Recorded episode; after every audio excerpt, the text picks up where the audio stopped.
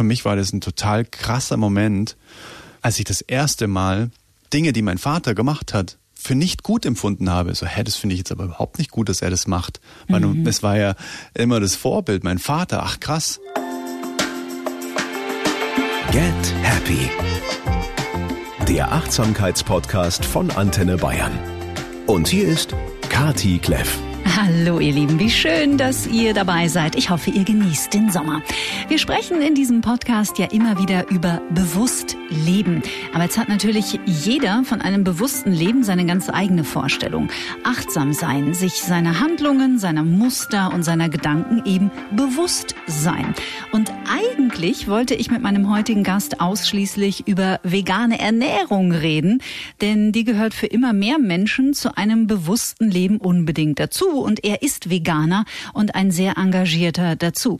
Aber ich freue mich auch immer wieder über die großen Überraschungen des Lebens und so gibt es für dieses Gespräch eigentlich, ehrlich gesagt, nicht wirklich ein Konzept. Und trotzdem steckt so viel Liebe und so viel tolle Inspiration drin. Ich freue mich total. Herzlich willkommen, Adrian Winkler. Danke. Eigentlich muss man sagen, bist du ja was ganz anderes als das, über das wir heute reden. Erzähl doch mal ganz kurz, stell dich doch mal kurz vor, womit du dein Geld verdienst, was dein Beruf und deine Berufung sind. Hm. Also äh, meine Berufung ist definitiv äh, Musik zu machen auf dieser Welt und Menschen damit Freude zu bereiten und Themen anzusprechen über die Musik, die mir persönlich sehr, sehr wichtig sind. Heißt bewusster Lebensstil, ähm, auch mal Dinge anzugucken, die vielleicht ähm, nicht alltäglich sind, Naturverbundenheit, äh, Liebe zu Mitmenschen, mhm. Liebe zu Lebewesen, Liebe zu uns selbst. Das sind ähm, definitiv Punkte, die mich in meiner Musik antreiben und ich habe so das Gefühl, ich bin ja hier, um das quasi ähm, mit Musik zu beschreiben mhm. und den Menschen, ja, ich würde mal sagen, zu inspirieren. Das ist das, was ich möchte.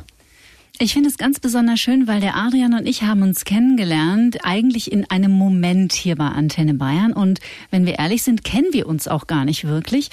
Aber mhm. irgendwie haben wir uns erkannt und hatten gleich so eine ganz starke Verbindung miteinander. Und ähm, jetzt sitze ich jetzt schon hier und habe eine Gänsehaut und freue mich ganz besonders, also nach diesem Intro schon, weiß ich, mhm. warum du auch jetzt heute in mhm. diesem Podcast zu Gast bist.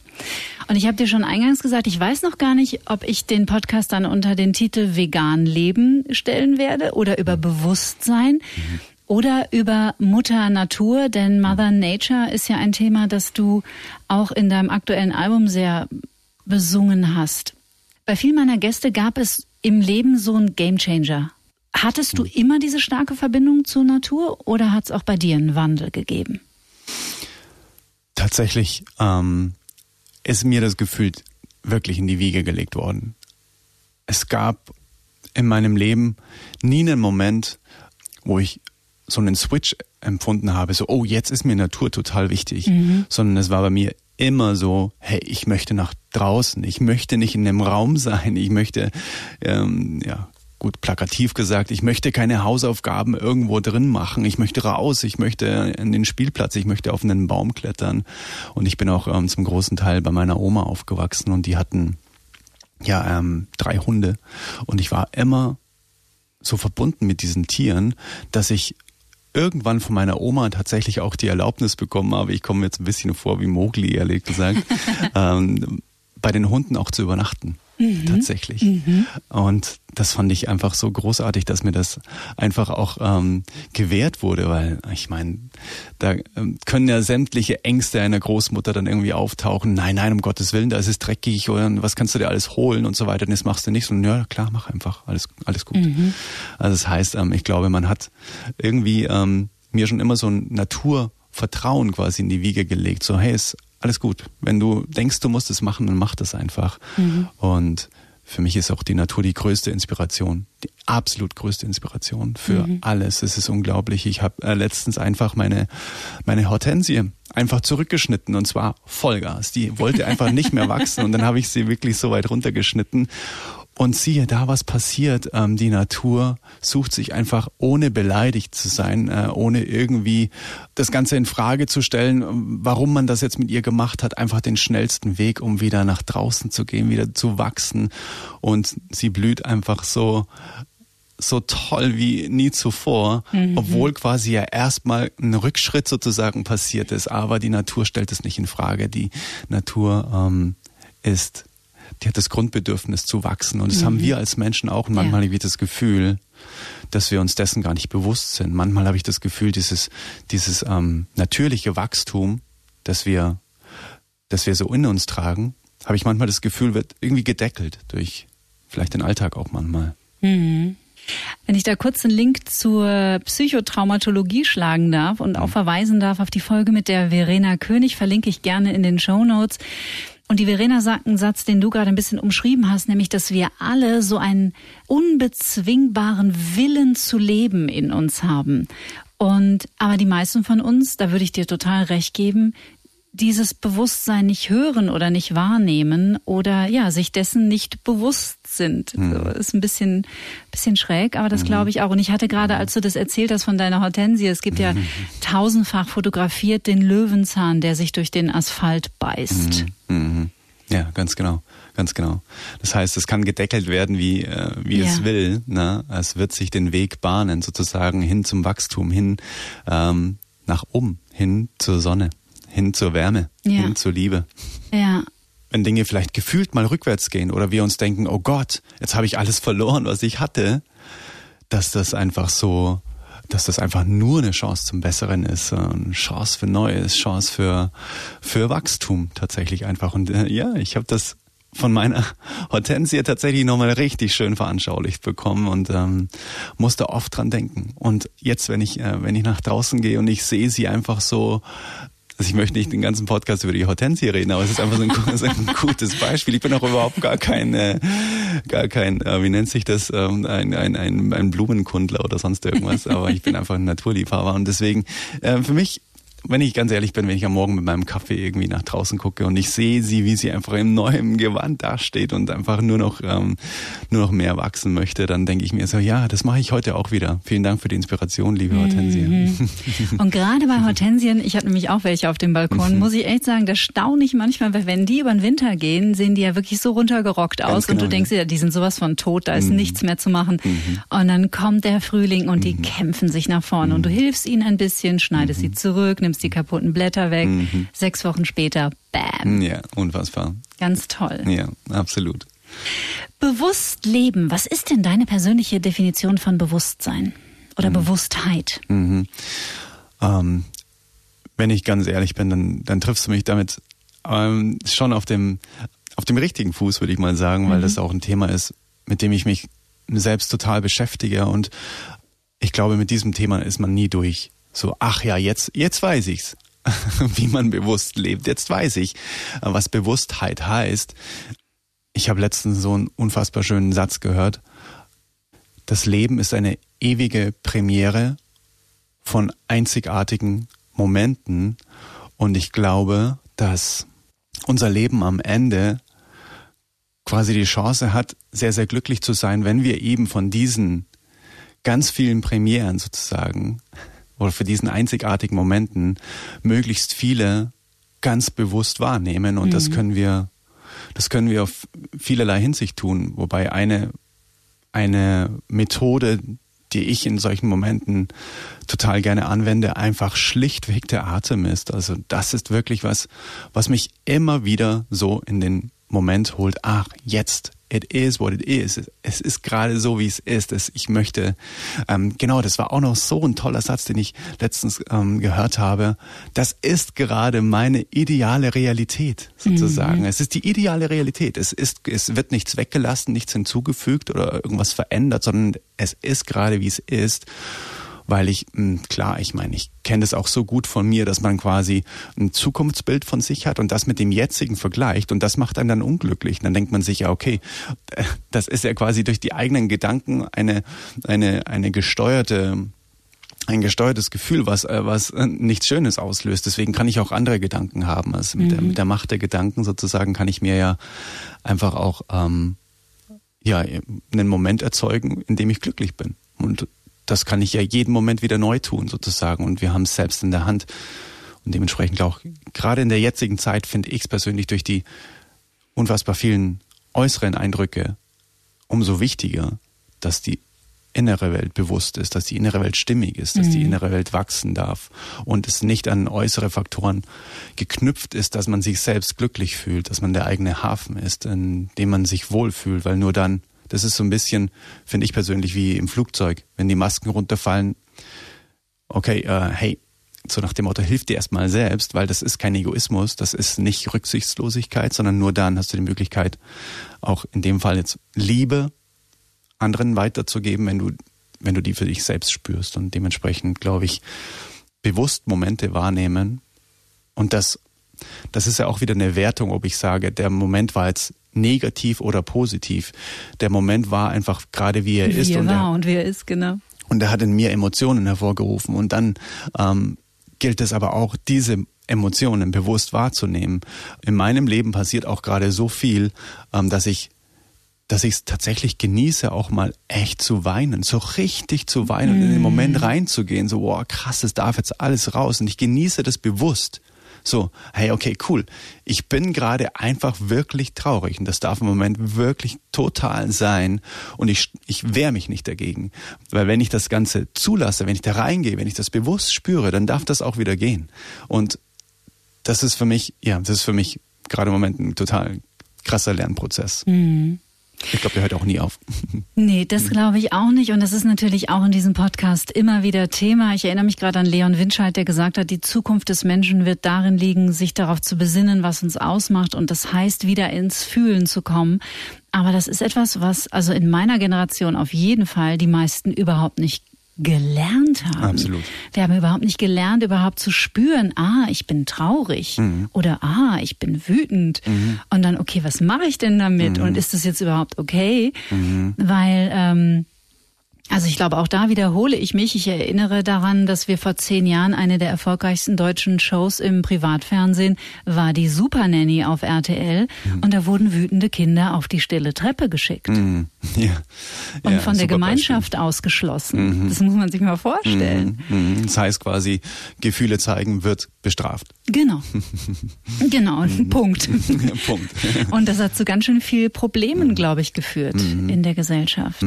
Mhm, absolut. Äh, ich habe mich letztens auch mit einem meiner Meinung nach sehr, sehr weisen Mann unterhalten. Er kommt aus der Schweiz und hat manchmal auch so, wenn der in Meditationen eintaucht, dann ist es für ihn echt schwierig, da wieder rauszukommen, weil der so tief geht. Und er hat letztens was total Tolles erzählt. Er hat gesagt, für ihn ist der wichtigste Satz in seinem ganzen Leben, ich sehe dich. Mhm. Bedeutet, er war letztens bei einem Freund zu Gast und der Kleine war, also nicht sein Kleiner, sondern der Sohn von dem Freund, bei dem er zu Gast war, war am Tisch gesessen und irgendwas hat nicht gepasst. Und der Vater hat quasi immer wieder so, ja, der Kleine, ne? ja, ja, ja, jetzt, ist er, jetzt, jetzt schreit er wieder und so. Ne? Mhm. Und dann wollte er auch gar nichts mehr. Ich will nichts mehr essen. Ich will einfach jetzt die, hier alles umschmeißen und so weiter. Und dann hat der Benny mhm. hat dann gesagt, der hat den Kleinen einfach nur angeguckt und hat gesagt, ich sehe, dass du total wütend bist. Mhm. Ja, du bist gerade total wütend auf den Papa. Und dann hat der Kleine einfach nur so große Augen und hat einfach so, ja, genau. Und dann war alles gut, wieder alles gegessen und so weiter und alles war bestens, weil der Kleine hat sich einfach gesehen gefühlt yeah. in seinen Emotionen, er hat sich abgeholt gefühlt. Ja klar, ich bin gerade wütend und ich möchte dann nicht sozusagen einfach ähm, da übergangen werden. So nach dem Motto, ja, das ist gerade unangenehm, jetzt, na, komm, hör doch mal wieder auf mhm. mit deinem Gequengel und so, sondern okay, hey, der hat sich ihm einfach ganz, jetzt sind wir wieder bei dem Thema, bewusst zugewandt, hey, ich sehe dich gerade in deiner Emotion. Mhm. Und was für mich ein persönlicher totaler Gamechanger war, auch mit Benny. Für mich hat sich das Leben geändert, seitdem ich einen Punkt statt einen Komma mache. Und zwar, ich erkläre es so, eben in Ich-Botschaften. Ich dachte immer, ich kann Ich-Botschaften senden. Aber es ist keine Ich-Botschaft, ähm, wenn ich sage, mir geht's total oder ich fühle mich, ich fühle mich gerade total aggressiv, weil du, das ist keine Ich-Botschaft. Mhm. Mhm. Das ist ein Vorwurf und das musste ich so krass lernen und es ist so heftig, wenn man, wenn man es aushält, einen Punkt zu machen, mhm. auch wenn es dann irgendwann total, manchmal total abgedreht ist, wenn ich jetzt zu dir sage, Kathi, ich fühle mich gerade aufgeregt. Punkt. Punkt. Und dann antwortest du, mhm, das ist interessant. Ich fühle mich gerade entspannt. Mhm. Punkt. Punkt. Ja. Und das ist total wertvoll. Und das geht zum Beispiel auch in Beziehungen. ja. Ich fühle mich gerade ungesehen. Und dann, wenn beide das Spiel sozusagen beherrschen, dann beschreibt der andere eben auch, wie es ihm gerade geht. Aha, ich fühle mich gerade überrascht. Und ich sag nicht, hä, wieso, warum? Und das ist total spannend. Und irgendwann ist man dann so in einem, in einem gleichschwingenden Flow, nur weil man sich gegenseitig sagt, wie es einem geht. Und das geht dann auch in die Richtung, ah, okay. Also bei mir ist das Gefühl jetzt schon ein bisschen weniger. Ja, bei mir auch. Also das heißt, nur durch das, dass man sich gegenseitig sagt, ohne dem anderen zu sagen, wegen dir oder wegen dem oder wegen irgendwas, sondern einfach nur, mir geht's gerade so.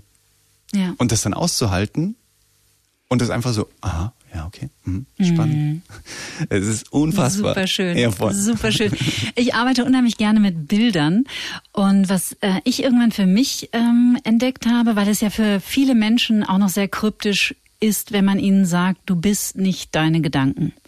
ja. Dann sind die so, äh, wie, äh, wie verstehe ich nicht? So, du bist nicht deine Gedanken. Und was mir unheimlich geholfen hat und was ich auch oft weitergebe, das Bewusstsein erstmal dafür zu entwickeln, ah, da kommt ein Gefühl. Also sich so zu beobachten, dass jetzt, sage ich mal, ein Gefühl von Wut kommt, die einen dann nicht so sofort überrollt, sondern man erstmal wahrnimmt, ah, ich glaube, ich äh, bin gerade irgendwie wütend.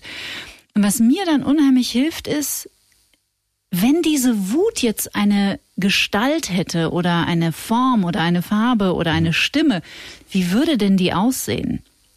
Und in dem Moment löst du dich von der Emotion und dann sitzt sie neben dir wie ein, wie ein kleiner wütender Junge zum Ja. Beispiel. Ja. Oder ein wütendes Manschgall oder Rumpelstilzchen. Scheißegal, halt irgendwie das Bild, das das Gehirn uns schickt und das Gehirn schickt uns Bilder. Es ist brillant.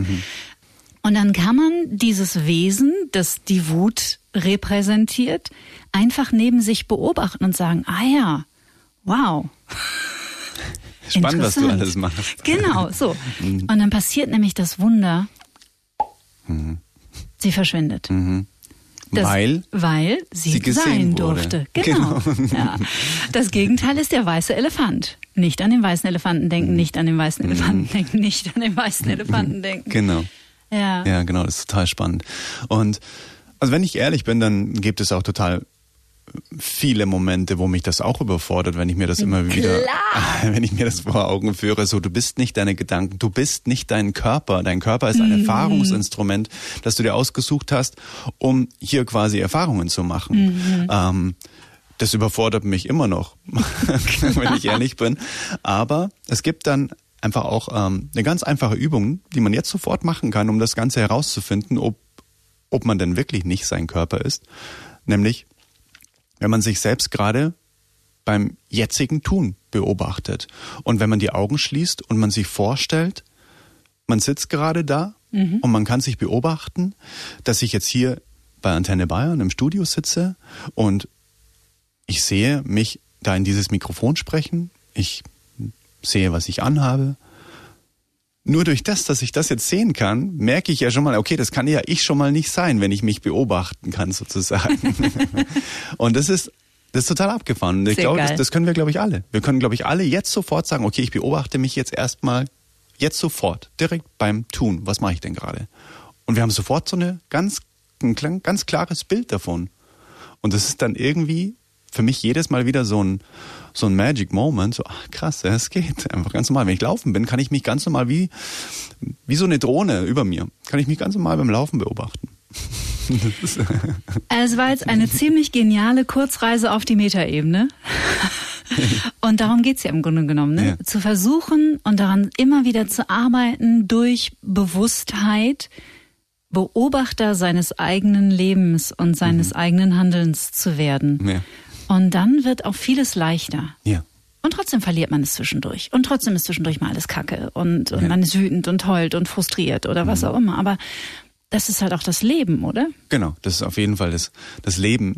Ich glaube, es lässt einen, wie du sagst, entspannter werden, es lässt einen geliebt zu sein fühlen sozusagen, wenn man wenn man auch nur manchmal diese Momente hat, diese bewussten Momente, aber man weiß, es gibt sie. Ähm, es gibt nicht eben nur dieses Erfahrungsinstrument an Körper, an Leben, an Gedanken und das bin ich jetzt, sondern man weiß, es gibt da noch was Größeres sozusagen. Und wie immer das dann aussehen wird und wie immer dieses Online-Sein quasi ständig verbunden sein und ständig eben in dieser, wie du sagst, Meta Perspektive zu leben sozusagen. Ob das quasi dann immer möglich ist, ohne dann wieder sozusagen hineingesaugt zu werden, dann in die eigenen Gedanken. Das ist ja eine spannende Reise, ob man da selbst hinkommt in dieser Inkarnation. Ich weiß es nicht, aber es ist auf jeden Fall total äh, spannend zu wissen, dass es das gibt und ich bin sehr, sehr dankbar, dass ich das auch, ja, äh, ab und an einfach erfahren darf. Mhm. Weil es gibt mir total viel Zuversicht, ehrlich gesagt. Und dann eben auch, wie du wie du gesagt hast, mich, mich einfach dann auch selbst denken zu sehen. Ach süß, jetzt sitzt er da und macht sich total die Sorgen. Mhm. das ist ja echt eigentlich total mhm. abgefahren, weil es gibt ja eigentlich nicht wirklich einen Grund dafür. Mhm. Und ja, wir haben uns letztens auch ausgetauscht ne, über die Story des, des zweitbesten Buches der Welt. sozusagen. du liest gerade Gespräche mit Gott ne, ja. von Neil Donald Walsh. Ja, genau. tolles Buch. Genau, und da sagt er, wir pendeln quasi immer zwischen den beiden Polen hin und her, zwischen Angst und Liebe.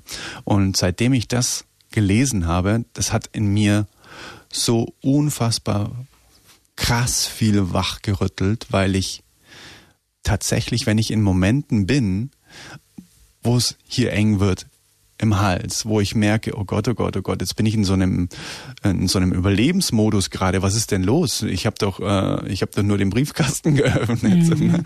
ähm, dann stelle ich mir die Frage, okay, hey, ähm, es gibt quasi auch noch den anderen Pol. Mhm. Ich muss mich nicht zwischen irgendwie tausend Sachen jetzt entscheiden, was kann ich jetzt fühlen, was kann ich denken, sondern es gibt einfach nur noch den anderen Pol, wo ich auf einfach bewusst kurz rüberlaufen kann und das ist Liebe. Okay, wie kann ich das Ganze denn in Liebe sehen jetzt gerade im Moment? Und so absurd das quasi dann erstmal sich anhören mag, aber es funktioniert immer. Ich kann immer alles in Liebe sehen. Ich kann immer, wenn ich möchte, kann ich mich dafür entscheiden, okay, ähm, meine Partnerin hat mich verlassen. Okay, was ist das für eine Scheiße für mich gerade? Ich fühle mich total, was macht sie denn mit mir?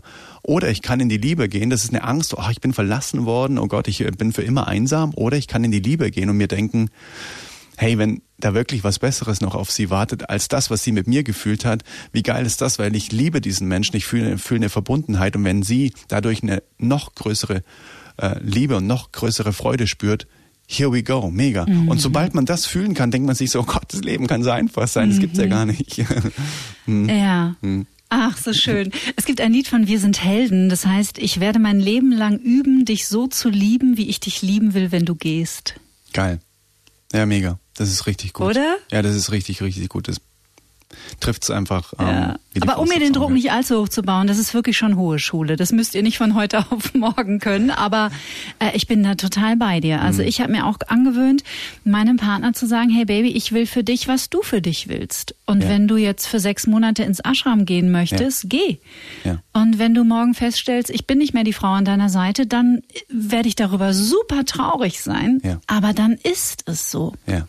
Ja. Und ich muss sagen, dass es mir seitdem auch besser geht. Das ist voll schön. Das ist richtig gut, dass du das für dich auch entdecken durftest. Das ja. ist richtig toll. Aber ich musste meine Ängste natürlich erst ja. bearbeiten, ne? weil es hat ja, klar.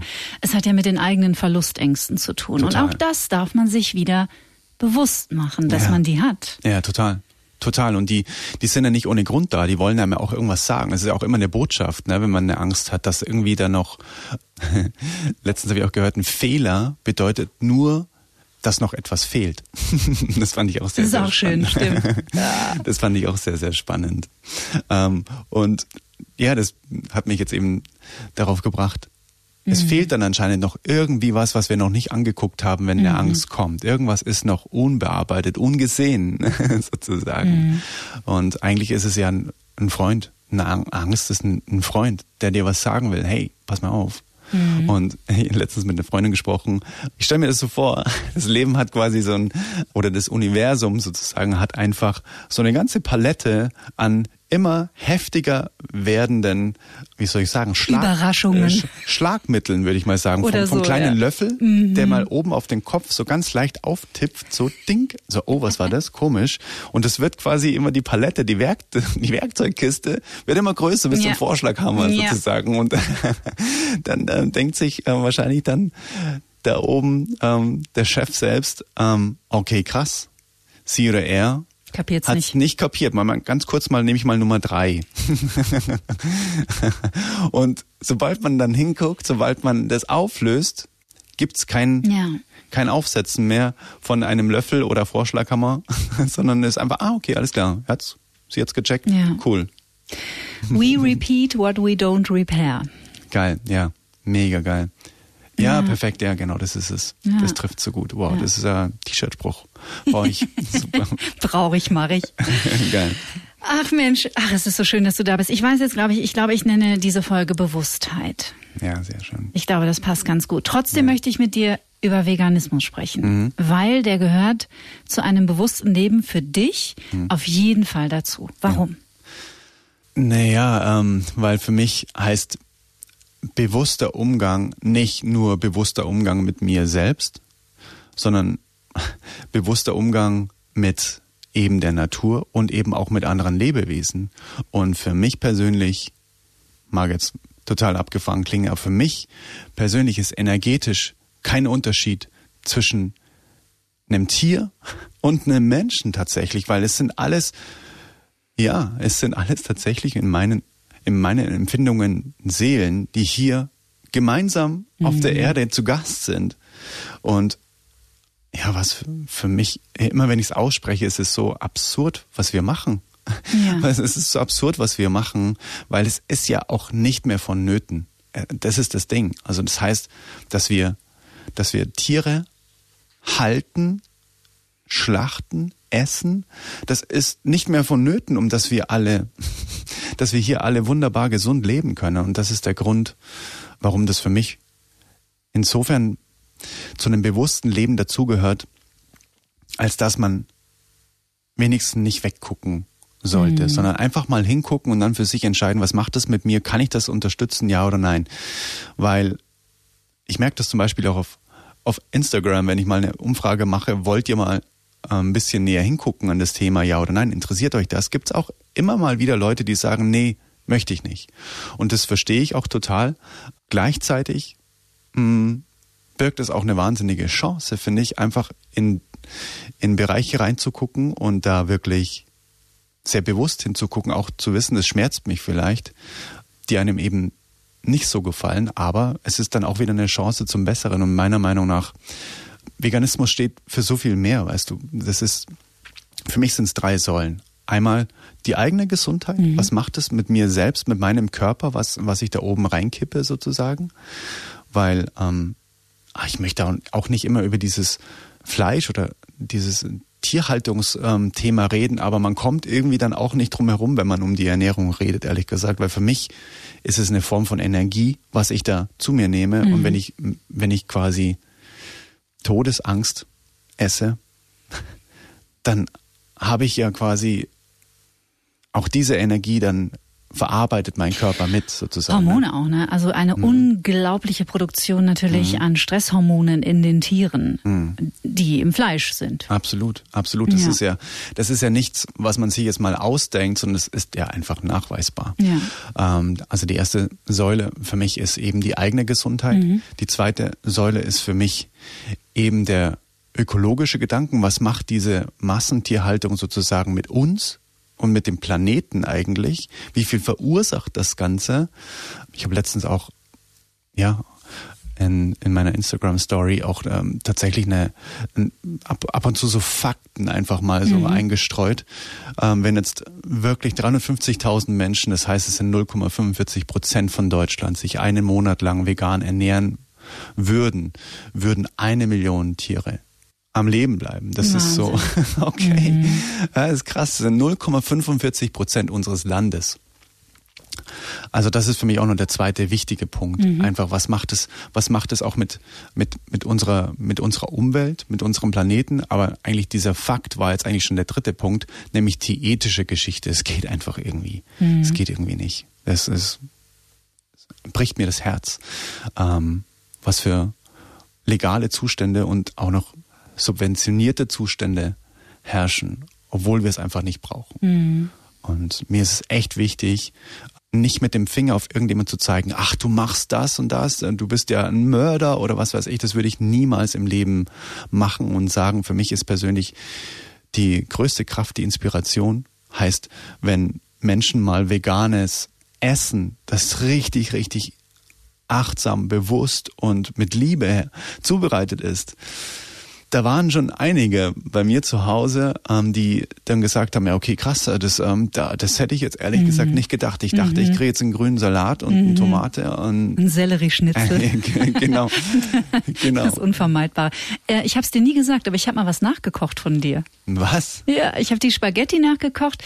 Oh. Ähm, die hast du gemacht mit roten Zwiebeln und Walnüssen ja. und Tomaten. Ja, krass. Und ich hatte sogar es gefilmt, weil ich wollte auch eine Insta-Story darüber krass. machen. Dann habe ich es aber irgendwie vergessen. Aber jetzt kann ich dir sagen. Habe ich nachgekocht. Ach, War sehr lecker. Das ist total abgefahren. Und weißt du, wo ich es her habe? nee. Von Laura Malina Seiler. Ach was, ist ja, ja auch nett. Die steht hier auch noch auf der Liste ja. auf jeden Fall. Sehr cool. Wenn ah, sie hier ist, sagst du Grüße. Ja, und danke für die Walnüsse. Das mache ich. Das äh, eingangs was Schönes gesagt, da würde ich gerne kurz, wenn ich darf, eine persönliche Geschichte aus dem Nähkästchen erzählen, mhm. nämlich dieses, man darf sich trauen hinzuschauen. Mhm. Ich hatte lange, lange Jahre die Idee, dass die Nummer mit dem Milchtrinken nicht cool ist. Mhm. Und ich wollte nicht hinschauen. Mhm. Und vor zwei Jahren mittlerweile war ich so weit, also ich fühlte mich einfach so sicher und stabil und erwachsen, mhm. mich dieser Realität zu stellen, was es bedeutet, Milch zu trinken. Mhm. Welcher Rattenschwanz da dran hängt. Absolut. Und dann habe ich angefangen zu lesen. Mhm. Und ab dem Zeitpunkt war klar, das kann ich nicht mehr machen. Das ist irreversibel. Da kommst du nicht mehr raus. Genau, dann. ich kann es mhm. nicht mehr machen. Ich kann mhm. nicht einfach das Wissen in mir haben, genau. dass Kühe ihre Kälbchen nach sechs Tagen, die müssen wahnsinnig nacheinander schreien. Also ich habe mir mhm. Videos nicht angeschaut, aber mhm. ich habe darüber gelesen, dass also die Kälber von den Kühen weggezogen werden mhm. nach sechs oder sieben Tagen und ab dem Zeitpunkt die Kühe durch starke Hormonbehandlungen, ich glaube 300 Tage künstlich schwanger gehalten mhm. werden, mhm. äh, damit sie uns Menschen Milch geben. Mhm. Und dann war für mich klar, okay, das Thema Milch ist durch mhm. und zwar für immer. Ja. Und ich war da stehen dann auch viele Produkte auf der Liste am Ende. Dann, ne? ja, ja, ja. äh, wobei ich den Parmesan noch nicht ganz abgeschworen mhm. habe. Aber mhm. ähm, ich bin jetzt so bei 90 Prozent mhm. vegan, würde ich mal sagen. Und ich war total äh, überrascht und erstaunt, weil ich dann ein Gespräch mit einem Freund hatte zu diesem Thema. Und wir waren äh, im Sommer 2020 äh, in Mecklenburg-Vorpommern äh, an der Grenze zu Polen und da war so eine Naturinsel und auf dieser Insel lebten 80 Rinder. Mhm. Und es war ein Naturschutzgebiet und die durften dort einfach sein. Das war deren Zuhause. Mhm. Und dann sagte er irgendwann, es ist ja total toll, dass sie das hier so pflegen und auch ist ja super Arbeit, die ganzen Kühe melken. Und dann gucke ich ihn an und sag, wieso, die müssen ja nicht gemolken werden. Und dann sagt er, wieso? Die geben ja, sind ja klar, müssen die gemolken werden, sind ja Kühe. Und dann sage ich, ja, aber die muss man ja nur melken, wenn sie, wenn sie Babys bekommen mhm. haben. Mhm. Er wusste es nicht. Er wusste ja. es. Und ich ja. glaube, das ist bei, das ist gar kein Vorwurf, da ja. ist keine, keine Abwertung drin. Ich glaube, dass vielen das nicht klar ist. Ja, genau. Mhm. Es ist, glaube ich, wie du sagst, es ist ganz vielen nicht klar, was dahinter steckt hinter allem. Und auch wir, wir verlieren dann eben den ganz natürlichen Bezug zu Dingen, die eigentlich selbstverständlich sind. Und zwar, ähm, was mir jetzt einfällt, ist einfach auch ein Fakt, den man sich einfach mal auf der Zunge zergehen lassen muss. Wir Menschen sind die einzigen Lebewesen hier auf der ganzen Welt, die Muttermilch von anderen Lebewesen mhm. trinken. Mhm. Das ist eigentlich auch mal, wenn man sich das bewusst macht, das ist schon irgendwie eine abgefahrene Nummer. Also jetzt für alle Zeit. Kühe geben nicht automatisch Milch und es ist nicht, die Natur hat es nicht so vorgesehen, dass sie für uns ist, sondern Kühe geben wie jedes andere Lebewesen nur dann Milch, wenn sie ein Baby bekommen haben. Ja, End genau. of story. Ganz genau, ganz genau. Ähm, ja, und auch die, die, ähm, die Prozesse dahinter. Äh, ich, ich, bekomme, ich bekomme auch von Tierschutzorganisationen immer mal wieder ja, die, die monatlichen Zeitschriften und manchmal bin ich dann drüber hinaus sozusagen und zu sagen, okay, ich inspiriere nur noch, ich äh, versuche, dass die, dass die Menschen es sehen bei mir und dann nachmachen. Wenn ich dann wirkliche Fakten lese, dann denke ich mir manchmal, okay, ich muss sie dann doch irgendwie mal teilen und durch die Fakten vielleicht inspirieren, mhm. weil die mhm. haben mich auch inspiriert. Mhm. Das muss ich sagen. Das war für mich auch nochmal ein Schritt vor sieben Jahren zu sagen, okay, krass, jetzt weiß ich das und jetzt kann ich nicht mehr weggucken, wie, wie es bei dir auch war. Wenn ich weiß, ein Huhn wird einfach in der freien Wildbahn bis zu zehn Jahre alt. Und die sind super smart und sind einfach irgendwie total tolle Tiere und haben ja auch Bock hier zu leben sozusagen. Und in der Industrie werden Hühner nicht älter als, was glaubst du? Wenn überhaupt ein halbes Jahr. 42 Tage. Oh das Gott. ist quasi, das, äh, die sehen nie, das sind Kinder, das sind Babys noch, weißt du.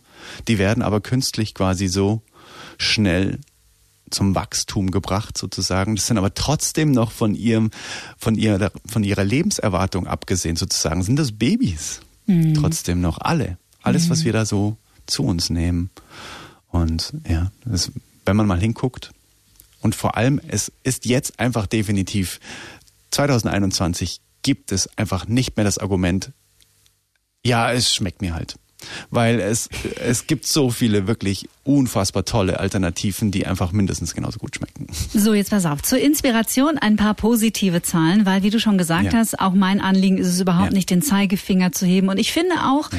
also auch über Vegetarismus zum Veganismus letztendlich zu kommen, ähm, oder ich habe mit Patrick Broom hier darüber gesprochen, der erlaubt sich auch noch so zehn Prozent, weil mhm. er einfach gemerkt hat, es, es tut ihm nicht gut, wenn er nur vegan ist mhm. und ich finde, jeder sollte das auch wirklich machen, wie er möchte. So. Aber jetzt zur Inspiration ein paar positive Zahlen. Schön, also, die Umsätze mit vegetarischen Produkten im deutschen Lebensmittelhandel sind laut der Nielsen-Marktforschung während der Corona-Pandemie um fast 40 Prozent gestiegen, die veganen sogar um 59 hm, Prozent. Hm, krass. 59 Prozent. 2008 waren ungefähr 80.000 Menschen Veganer. 13 Jahre später sind es zwischen 1,1 und 2,6 Millionen. Krass. Das ist so ein Mittelwert aus verschiedenen Studien. Mhm. Also ich glaube, man kann sagen, da tut sich was. Was ist deine Meinung? Warum glaubst du, dass es genau in Corona-Zeiten so hochgegangen ist? Das ist eine sehr gute Frage.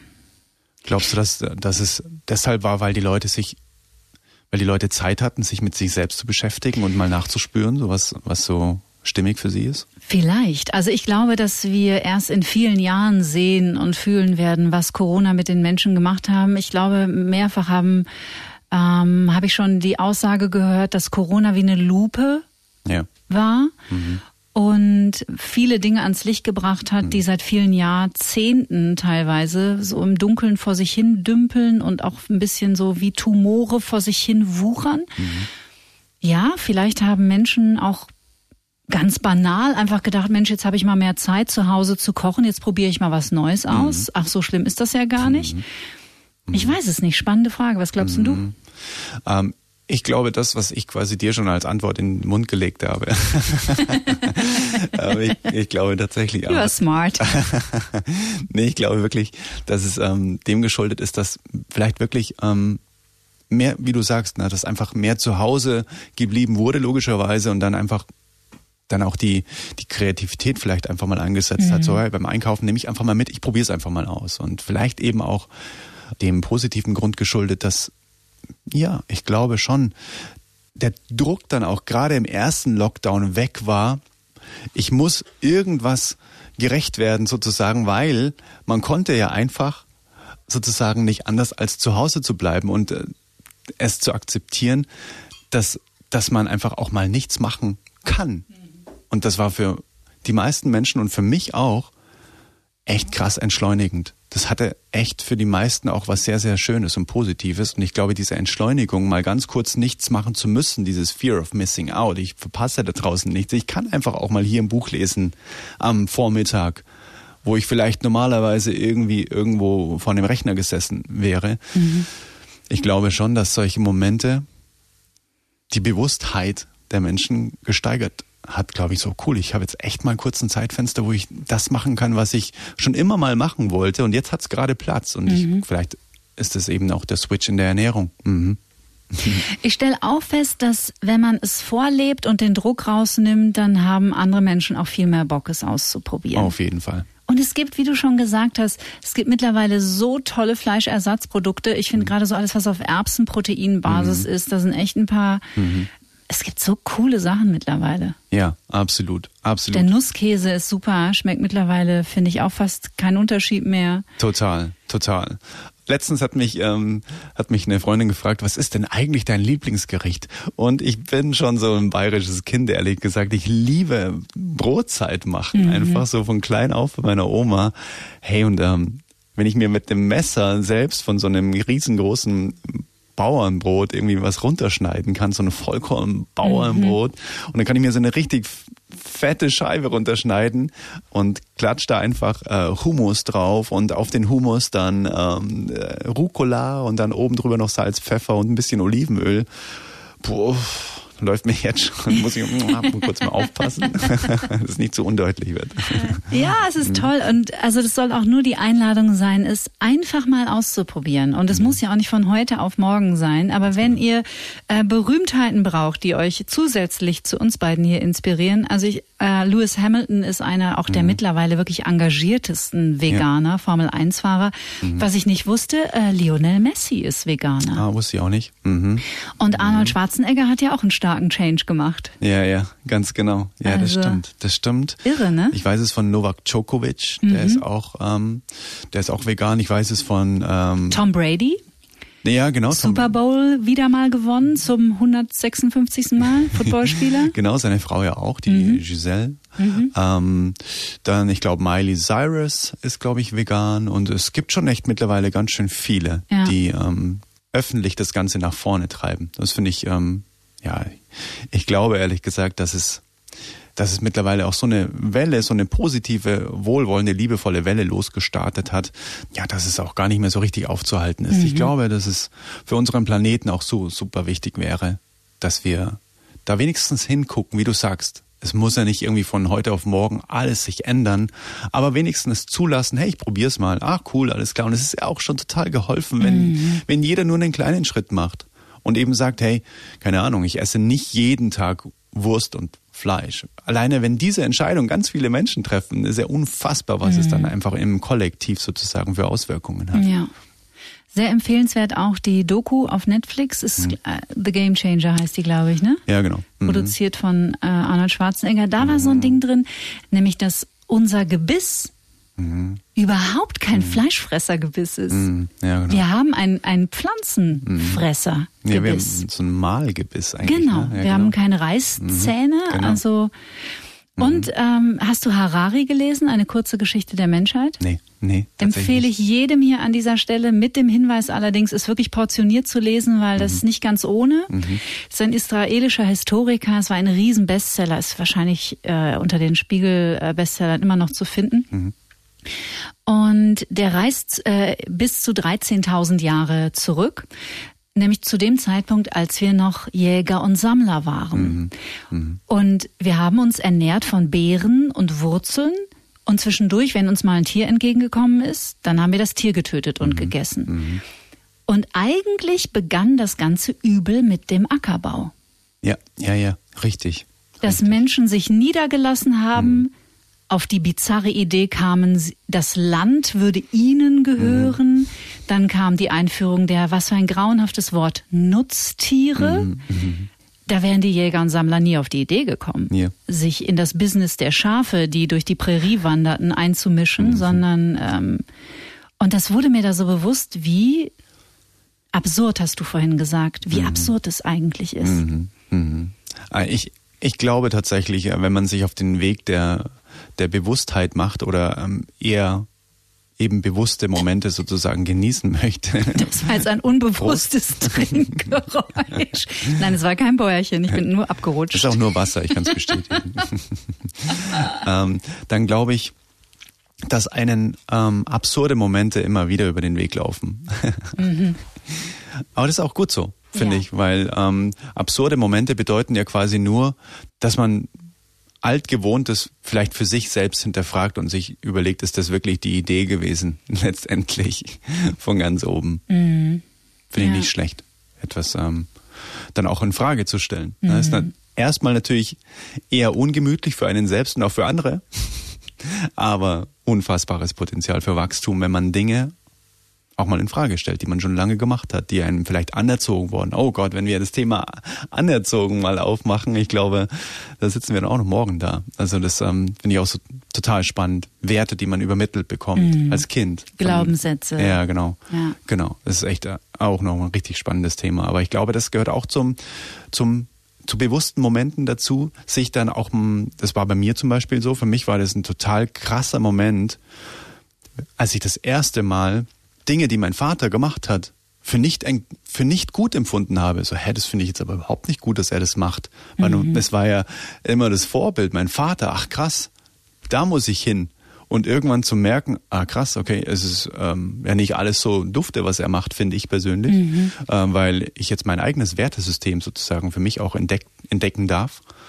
Und ja, ich glaube, das, auch das gehört zum Leben dazu, dass man eben altbewährtes oder übertragenes, vielleicht auch schon über Generationen hinweg, hm, auch mal in Frage stellt und sagt, okay, nee, fühlt sich nicht so stimmig für mich an. Alles erlaubt. Super wichtig, ja, super wichtig. Und natürlich auch ein Thema, an dem wir immer wieder hier vorbeikommen, dass man früher oder später gar nicht drum rumkommt, mal die eigene Herkunftsfamilie anzuschauen. Und zwar niemals mit der Haltung oder dem Anliegen, da jetzt irgendjemanden an den Pranger zu stellen und zu sagen, meine Eltern waren ja doch total blöd, sondern auch da eher auf die Metaebene zu gehen und zu sagen, ah, interessant, weil unsere Eltern haben es immer so gut gemacht, wie sie konnten. Das war damals ihre ideale Realität. Genau, es war ihre ideale Realität, aber es hat häufig mit uns im Erwachsenenleben überhaupt nichts mehr zu tun. Und man darf sich emanzipieren und man darf sich auch von den eigenen Eltern lossagen in seinen eigenen Verhaltensmustern. Ah, und es fällt aber vielen wichtig. schwer, Ja, tatsächlich. aber auch total verständlich. Kenne ich auch total. Ist Mhm. auch schwierig. Aber wenn man es macht, dann ähm, hat es ein unfassbar befreiendes Gefühl, finde ich persönlich. Ja. Mhm. Und man, ja, wie so Ketten springen im Prinzip, ne? weil irgendwie wurde einem da was angezogen, was einem vielleicht gar nicht so gut passt. Aber wie du sagst, es wurde ja nie aus einer bösen Intention heraus gemacht, sondern immer nur so, ja, bei mir war es so, ich gebe dir das so weiter und dann guck mal, was du draus machst. Und dann liegt es auch wieder an uns. Es ist immer eine Aktivität, nie eine Passivität. Ich habe neulich eine Situation beobachtet, da war ich äh, mit meinem Partner in einem, in einem Hotel und wir saßen abends draußen auf der Terrasse und neben uns saß eine junge Familie mit drei Kindern und da war ein kleines blondes Mädchen dabei und die war ganz still, ganz süß, drei oder so. Und die Mutter sagte und bekam das auch bestätigt von einem Gast, der dann dran vorbeikam, dass sie ja so brav ist und ist ja so ein braves Mädchen und wenn sie schläft und wenn sie still ist, dann ist sie so brav und dann kam noch jemand anderes dazu und sagte, ja, das ist ein braves Mädchen, gell, weil sie so still ist, ja so eine ganz Liebe, weil sie so brav und still ist. Und ich dachte so, und so entstehen Glaubenssätze. Und es war weder von der Mutter eine böse Absicht dahinter, noch von dem, von dem Herrn, der da vorbeiging. Aber wenn man sich das mal, auch da wieder einen kleinen Schritt zurück, wenn man sich das überlegt, wie viele Menschen ich im Erwachsenenalter kenne, die dagegen kämpfen, weil sie immer noch brav und angepasst sind. Aber wenn du immer wieder, wenn du klein bist, gespiegelt bekommst, du bist vor allem dann geliebt, wenn du angepasst und brav und still bist. Das dauert aber ein paar Jahre, sich davon zu befreien. Absolut, absolut. Heißt, ähm, brav ist gleich still. Genau, das ist quasi, ah, okay, das nehme ich mir mit für mein Leben. Und ja, Und bitte nicht wütend. Ja, genau, wütend ist nicht gut, weil, Stille Treppe. ja, ganz genau. Das ist ja eh die Lösung. Sag mal, auch wenn wir äh, über bewusstes Leben, Bewusstsein sprechen, hast du auch Laster? Ja, oder? Bitte sag ja. Ähm, als erstes fällt mir ein, Sag nicht Schokolade. Mm, Nee, nee, noch schlimmer. Ich weiß gar nicht, ob ich das hier sagen darf, weil es schon arg Werbung. Es ist tatsächlich Eis. Mhm. Darf ich das sagen? Ja, klar. Es ist Ben Jerry's Eis. Boah. Cookie Dough? Vegan, ja. Und es ist, es ist einfach echt ein Laster, da- dass, ähm, dass diese, dieses Lämpchen von dem Kühlschrank schon fast einfach kaputt ist, weil immer wenn ich das Ding in der, in der Kühltruhe habe, geht es quasi ständig auf und zu. Und ich denke, ah, okay, ja, also ein, ein Löffel, das kann ich mir auf jeden Fall gönnen. Zu, auf, ah ja, komm. zu, auf, ah ja. Oh doch, die Hälfte schon. ja, das ist auf jeden Fall ein Laster, muss ich sagen. Damit kriegt man mich auch immer. Also wenn man irgendwas von mir möchte, mhm. ähm, dann äh, ködert man dich mit Ben Jerry's. Auf jeden Fall. Also es ist so quasi wie, wenn man das so in so eine Angelschnur hängt und dann quasi vor, mich, vor mir hertreibt, dann äh, laufe ich weit. Mhm, muss ich sagen. Also sprich, es gibt auch kleine Sünden, die du dir selber verzeihst und die auch zu einem bewussten Leben dazugehören dürfen.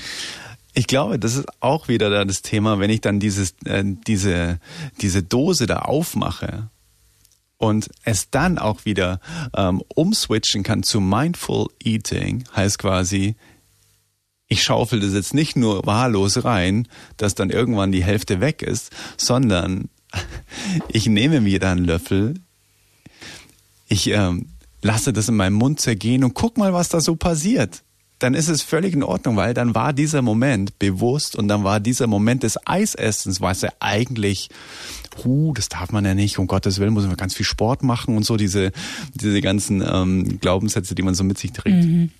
Dann ist dieser Moment des Eisessens, wenn man sagt, hey, das mache ich jetzt ganz bewusst, das mache ich nicht so nebenher mal beim Fernseh gucken oder sonst irgendwas, dann ist es ja auch ein total wertvoller Moment im Leben, den man total gerne mitnimmt. Dann ist es ja auch gar nichts, wo man bereuen muss, weil man sagt, hey, das habe ich mit vollem Bewusstsein gemacht, mit voller Absicht und vor allem mit vollem Genuss. Oh mein Gott, und es war so gut. Mhm, genau, genau. Und dann hat das Ganze auch sofort eine, ja, ein ganz anderes Gefühl, als wenn man sich dann dafür selber auch noch verurteilt oder genau. geißelt. Genau, weil das schlechteste Gefühl haben wir ja im Prinzip, wenn irgendwas so peripher passiert. Wir gucken was und futtern währenddessen eine Tüte Chips. Also, mhm. ah, okay, also, boah, krass, ist schon weg. Ah ja, abgefahren. Mhm. Weißt du, was ich meine? Das ist dieses, es ist irgendwas passiert, was irgendwie nicht so gut ist anscheinend für unseren Körper. Ah, und wir haben es aber noch nicht mal genossen.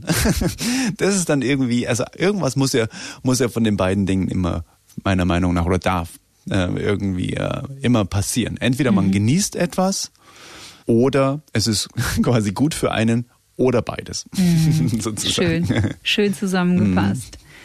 Das Thema Bewusstheit oder Bewusstsein ist ein vielschichtiges. Gehört denn für dich dein Umfeld, dein Freundeskreis, die Menschen, die dich umgeben, auch unbedingt dazu? Zu tausend Prozent. Mhm. Zu tausend Prozent, weil dieser Kalenderspruch, den glaube ich jeder von uns schon mal gehört hat, äh, du bist quasi die, ähm, das Sammelsurium aus den fünf Menschen, die dich äh, umgeben, sehe ich zu tausend Prozent genauso. Weil wenn man nicht seine, sein authentisches Ich leben kann in seinem Umfeld, weil man dafür verurteilt wird ähm, oder, oder weil es nicht verstanden wird.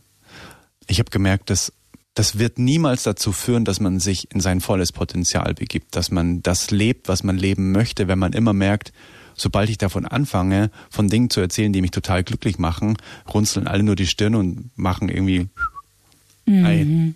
Ich denke, das ist der aller, allergrößte ähm, der allergrößte Punkt. Vor allem, was mir persönlich total wichtig ist in meinem Umfeld, ist, dass nicht alle meiner Meinung sind, mhm. aber dass alle eine ganz starke eigene Meinung haben, die mich auch total inspirieren. Dass die sagen, okay, ich verstehe deinen Punkt, aber pass auf, ähm, ich sehe es so. Das ist für mich mega wichtig. Mega wichtig. Mhm. Ehrlichkeit ist für mich total wichtig, dass jemand sagt, nee, finde ich jetzt nicht so cool, ehrlich gesagt, mhm. was du mhm. gesagt hast, weil, dass man dann auch vernünftig miteinander sprechen kann.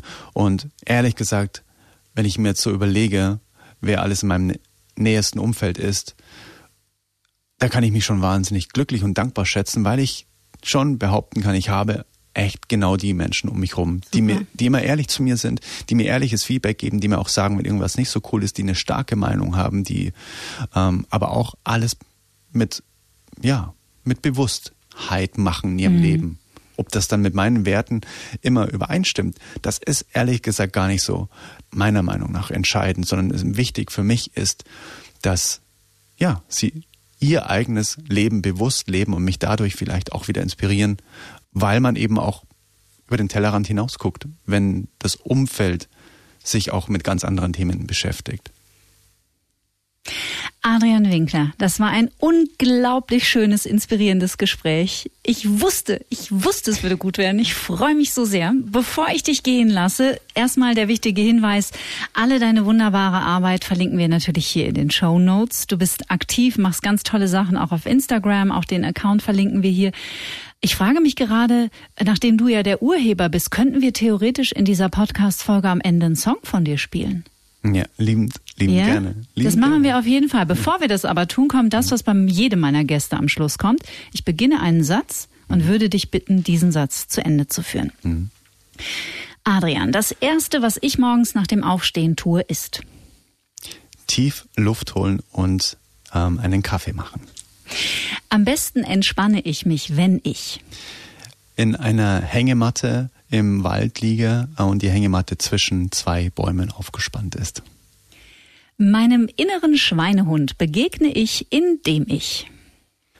Ich versetze mich ganz oft in das Gefühl danach. Und das treibt mich ganz oft an. Also oft äh, ist es so, ähm, dass ich mir denke, ah, da habe ich jetzt nicht so richtig Lust drauf, aber ich weiß, wie gut ich mich danach fühle und das ist ganz oft, das setzt unfassbar viel Energie frei. Ich komme immer noch an meine Grenzen, wenn ich mich bewusst mit meinen Ängsten auseinandersetze. Bevor ich schlafen gehe, mache ich die Augen zu und zähle mir drei Dinge auf, für die ich dankbar war, dass sie am heutigen Tag passiert sind. Als ich 20 war, dachte ich, dass ich die Spitze der Pyramide bin und unter mir relativ viel stattfindet, ähm, in Form von, dass ich ma mich maßlos, glaube ich, selbst überschätzt habe und ähm, ich persönlich, wenn ich mein 20-jähriges Ich treffen würde, mich unwirklich krass unsympathisch finden würde. ich wünschte manchmal, ich hätte früher gewusst, dass dass es nur Angst und Liebe im Leben gibt und ich mich immer für Liebe entscheiden kann. Was diese Welt dringend braucht, ist einen bewussten Umgang mit sich selbst, mit anderen, mit Tieren, mit der Erde und mit Zeit. Achtsamkeit bedeutet für mich? Achtsamkeit bedeutet für mich, nicht davon auszugehen, dass andere alles immer genauso empfinden und machen wie ich selbst. Und zum Schluss, Liebe ist. Allumfassend. Jetzt hast du das erste Mal wahrscheinlich eine Stunde überhaupt nicht in einem Interview über Musik gesprochen. Stimmt. Wie war's? Stimmt, es war unfassbar erfüllend. Danke, Kathi, es war unfassbar. Und ich wusste es auch. Ich wusste es auch, das muss ich auch noch mal ganz kurz zur, zur Klammer ähm, schlagen sozusagen. Als wir uns das erste Mal gesehen haben, wir kennen uns wirklich nicht mm -mm. so richtig gut tatsächlich, aber die paar Male, die wir uns gesehen haben, es gibt so Menschen, wo man, wo man sich denkt, ach ja, okay, krass. Also ich weiß, wenn ich mich mit diesem Menschen mal hinsetze, passiert irgendwie Magisches. Und es ist so schön, dass wir das irgendwie konservieren durften. Es ist so großartig. Danke, danke, danke. So gerne. Wer mehr über dich erfahren will, der geht auf deinen Instagram-Account und hört natürlich auch rein in deinen tollen Podcast. Oldest Soul heißt der. Geht's auch um Bewusstheit und ein liebevolles Miteinander. Total schön. Was hören wir denn jetzt am Schluss? Oldest Soul, oder? Ah, voll gerne. Lass uns, lass uns, ähm, weil der Song ja doch irgendwie mit Antenne Bayern eine, eine schöne Verbindung hat, ähm, lass uns gerne Oldest Soul spielen. Von Herzen alles Gute für dich. Danke für dich auch.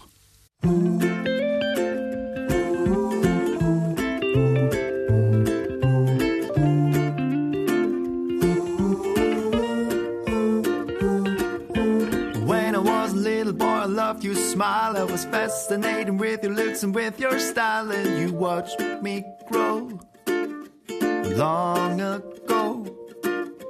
Lying in your arms and sing along with you, I was so amazed at watching all the things you do, and still today, you make me say, Hey, Mother Nature, you're so wonderful. You're full of wonders overall.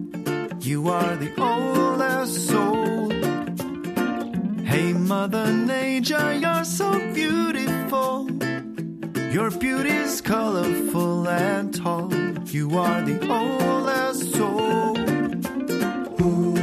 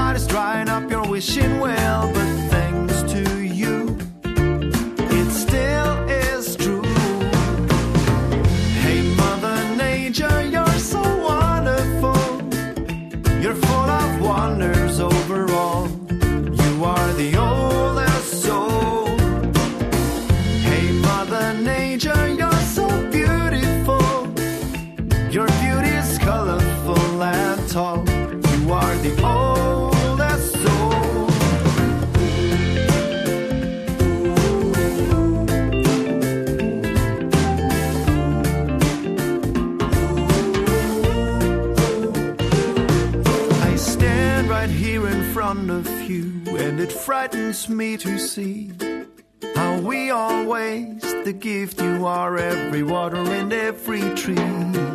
But as long as there's tomorrow, there's a light between the mess. The one thing I wish I saw clearly right now is a world full of happiness.